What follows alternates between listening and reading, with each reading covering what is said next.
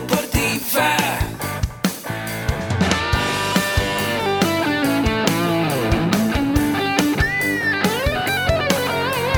Yo soy Ahmed.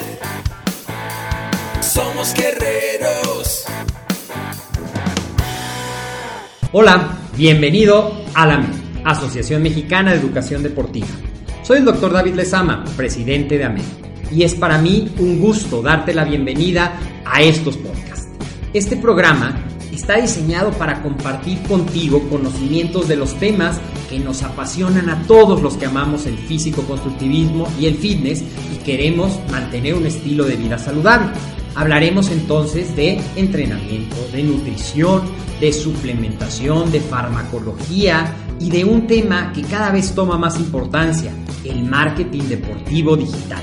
Tendremos como invitados una gran variedad de opiniones y profesiones, entrenadores, nutriólogos, profesores de AMED, químicos farmacobiólogos, médicos, preparadores físicos y desde luego deportistas.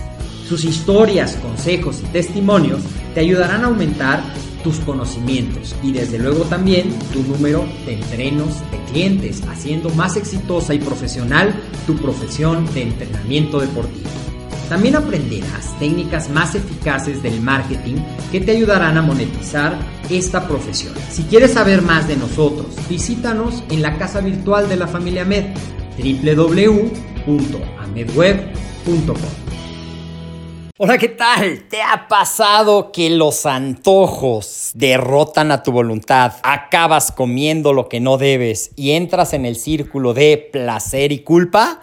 Bueno, pues este episodio es justo para ti. Te voy a hablar de tres consejos para conquistar a tus antojos y no caigas en ese ciclo en el que muchos clientes que llegan a la, asesoría, a la consulta, me dicen, mientras no como carbohidratos en exceso estoy muy bien, pero una vez que me doy permiso de comerme un pastel, quiero comerme dos, quiero comerme tres, quiero comerlo todos los días. Y no creas que estás solo, esto es más común y tiene mucho que ver con la relación emocional que tenemos con la comida. La relación emocional que tenemos con la comida tiene mucho que ver y te voy a platicar un poquito cómo funciona este ciclo de los antojos. Primero viene esa urgencia, ese antojo, el craving como le dicen en inglés. Después viene la conducta, ya que hay dos caminos, o cedes y entonces encuentras la comida, es cuando dices, tengo antojo como de algo saladito, tengo antojo como de algo chocolatoso, tengo antojo de algo grasosito, encuentras el alimento, es un antojo y esto es muy importante, no es hambre, es un antojo, pero esa relación emocional hace que tú digas, no, sí tengo muchísima hambre, necesito comer algo de estas características, eso es un antojo. En la otra, que espero que poco a poco puedas lograr, es, puedo dominar mi voluntad, me concentro en lo que es bueno para mí y dejo que pase el tiempo, pase el antojo y me mantengo en mi plan alimenticio. La una vez que si vamos a ver que tú caes en el antojo, ¿cuál es el siguiente paso? Bueno, pues tú sientes una sensación de placer, de recompensa, te saliste con la tuya y estás disfrutando esa comida que tenías tantas ganas, lo cual hace que tu cerebro libere dopamina y libere esas neurotransmisores que te van a dar placer, que te van a hacer, sí, tú tenías razón y te mereces esto. Pero después de eso, lo que pasa, y esta es la respuesta que hay atrás en la fisiología, con esa que, que te decía que me dicen tan frecuentemente mis pacientes, no puedo dejar de comer si empiezo a comerme un chocolate, me quiero comer tres. Si como un pastel, me quiero comer pastel todos los días. O si le pongo chocolate a mi leche, ya la quiero con chocolate todos los días. ¿Por qué? Porque el cerebro va a empezar a desencadenar nuevamente esos patrones de pensamiento que te van a hacer caer y los antojos se van a hacer cada vez más fuertes. Recuerda, te lo he dicho en muchos momentos y aplica también para esto, tu cerebro puede ser tu mejor amigo o tu peor enemigo. Así es que vamos con los consejos. El primero es que encuentres qué desencadena, encuentres el gatillo. Cada vez que pasas, por ejemplo, frente a una tienda de hamburguesas, te hace agua la boca O te recuerdas cuando eras niño y te compraban el paquete que traía un juguetito y entonces quieres esa recompensa y esa sensación.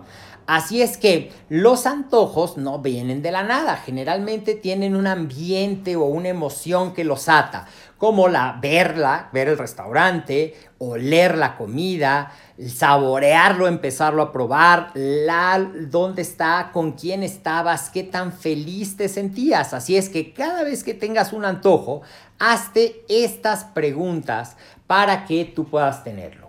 ¿De qué tienes antojo?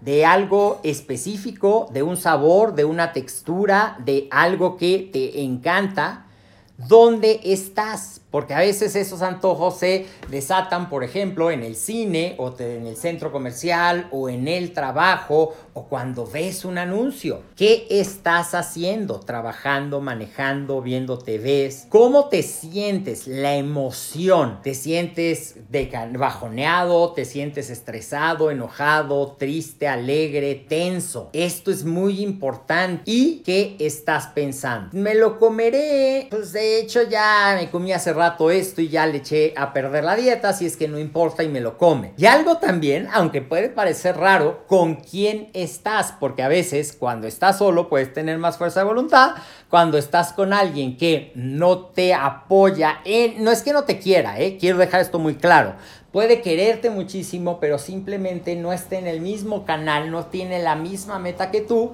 y te dice, pues no pasa nada si te lo comes. Entonces, una vez que identifiques, va a ser más fácil que puedas cambiar esos patrones.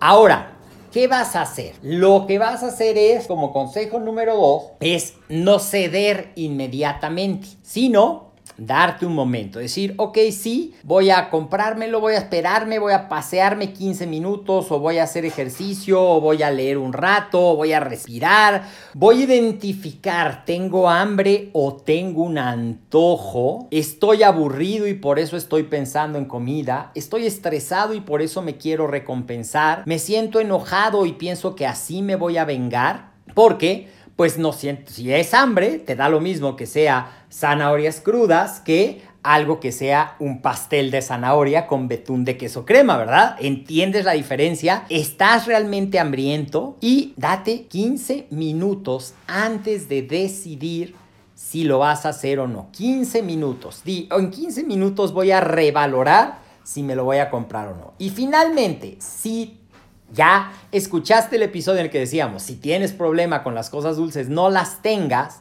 Si decides que sí, no vayas a la tiendita que está al lado de tu casa. Camina por lo menos 20 minutos a donde compres eso y las más de las veces el simplemente caminar o pensar en que tienes que salir y caminar puede ser el factor disuasivo que evite que lo hagas. Número, así es que un descanso de 15 minutos antes de caer en eso. Y la otra que puedes hacer es durante todo el día consume, si a ti te dan esos antojos, trata de hacer comidas más frecuentes que incluyan una porción de proteínas y una porción de vegetales. Y eso mantendrá tu hambre controlada, tus antojos disminuirán. Y si tienes un antojo, piensa e imagina qué prefieres. Identificaste que lo dulce, bueno, a lo mejor puedes tener gelatina baja en calorías y eso puede ayudarte en el proceso de controlarlo. A lo mejor si quieres algo crunchy, pues puedes tener algo de vegetales ya crudos, listos y preparados para ese antojo, masticarlos lentamente y satisfacer esa emoción. Es decir, si ya la agarraste, vas a hacer una sustitución. Espero que estos tres sencillos consejos, identifica qué es, espérate 15 minutos y ten alternativas saludables si es que decides darte el gusto, te ayuden a mantener la adherencia y a lograr ese cuerpo que tú decidiste, pero sobre todo que tú mereces tener. Soy el doctor David Lezama y esto ha sido un episodio más de AMED, el deporte, la nutrición y el emprendimiento deportivo más cerca de ti. Recuerda seguirnos en todas nuestras redes sociales, en Facebook como AMED, en Instagram como AMED Web, en YouTube como AMED suscríbete y activa las notificaciones. Nos vemos en otro episodio. Mientras tanto, te mando un fuerte abrazo.